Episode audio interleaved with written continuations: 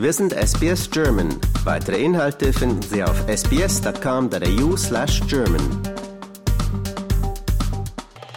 Ich hatte auch andere Angebote von anderen Nationen und hatte eigentlich die Loyalität äh, und vielleicht auch so das Heimweh zum Saarland. Ähm, Habe ich es nicht geschafft, rauszugehen. Und da mein Verband mich dann zwei Jahre freigestellt hat und gesagt hat, Margret, wenn es dir nicht gefällt, komm nochmal zurück. Wir nehmen dich wieder. Aber wenn es dir gefällt, bleib. Es ist was ganz Besonderes, mach es. Und das war für mich dann schon, ich konnte ja eigentlich gar nicht mehr anders. Und nach zwei Jahren war die Entscheidung auch schwer. Also ich habe dann auch nochmal nachgedacht, soll ich zurückgehen oder nicht. Und ich muss ähm, sagen, ich bereue nicht eine Minute. Und die Zeit, die zwei Jahre sind jetzt abgelaufen, also zurück gibt's nicht mehr. Und ich habe jetzt noch einen Vertrag äh, die nächsten zwei Jahre und ja, und dann mal sehen. Aber Ihre Mannschaft ist nicht in die Weltmeisterschaft gekommen. Nee, also wir sind ähm, 42 der Welt im Moment. Äh, es dürfen nur zwölf Mannschaften aus Europa äh, zur Weltmeisterschaft und dafür muss man sich qualifizieren und das ist dann ganz schwer. Aber mittlerweile haben wir uns also schon jetzt auf 42 hochgekämpft und ähm, es wird jetzt auf jeden Fall leichter, auch mit diesem neuen Modus, der im Moment herrscht. Wir sind jetzt in der B-League und haben vor, äh, mal zuerst ein Jahr in dieser B-League zu bleiben und dann eventuell anzugreifen, um die A-League reinzukommen. Und eins der Ziele ist, ähm, in den nächsten Jahren auf eine W- oder EM zu fahren und ich bin, glaube ich, geholt worden, um die Basis zu legen. Und meine Nachfolgerinnen, die werden davon profitieren. Also hoffe ich, Nachhaltigkeit. Wir Deutschen in Australien wundern uns ja, dass ein Rugbyland wie Australien so gut Frauenfußball spielt, wie die Matildas, und so ein Traditionsland wie Deutschland so abgeschmiert ist. Ja. Wie sehen Sie das als Trainerin? Was ist da passiert?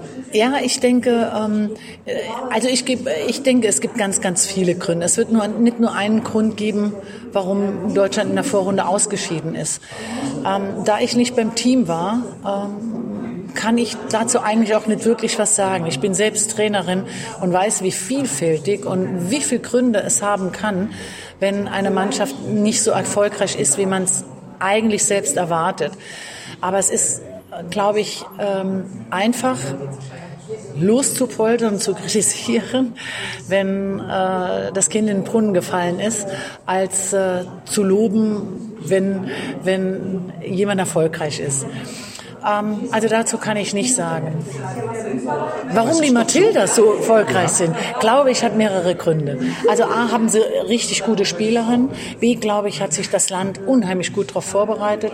C, spielen alle Spielerinnen außerhalb von Australien in den Top vier Ligen der Welt, nämlich entweder in die meisten in England, ähm, einige in Italien, einige ähm, in Spanien, leider keine in Deutschland oder vielleicht eine oder zwei. Aber die spielen in den vier besten Ligen der Welt. Und äh, von daher äh, bringen die natürlich auch eine gewisse Mentalität mit. Und das Dritte, warum die im Moment so erfolgreich sind, ist die Wahnsinnseuphorie, die hier herrscht. Das ist etwas Besonderes.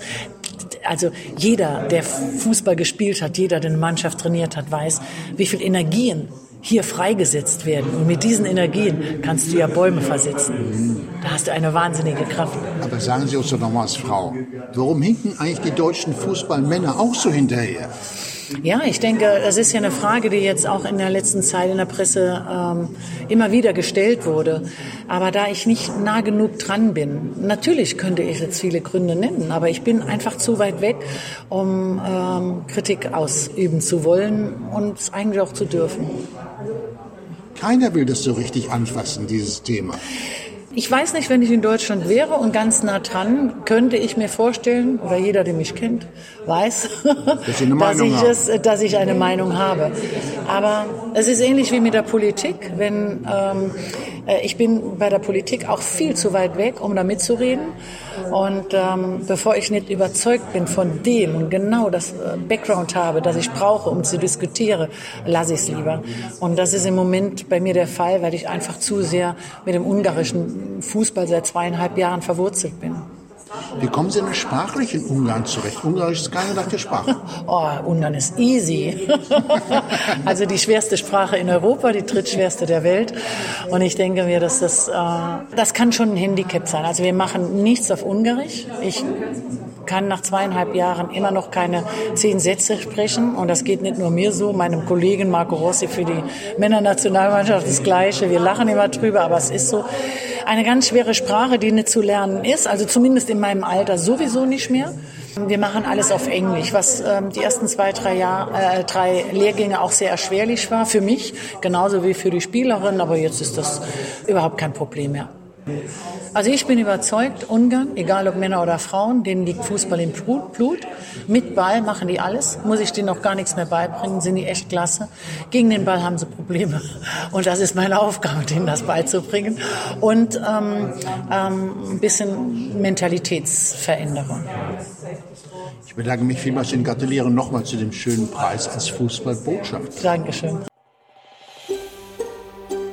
Lust auf weitere Interviews und Geschichten? Uns gibt's auf allen großen Podcast-Plattformen wie Apple, Google und Spotify.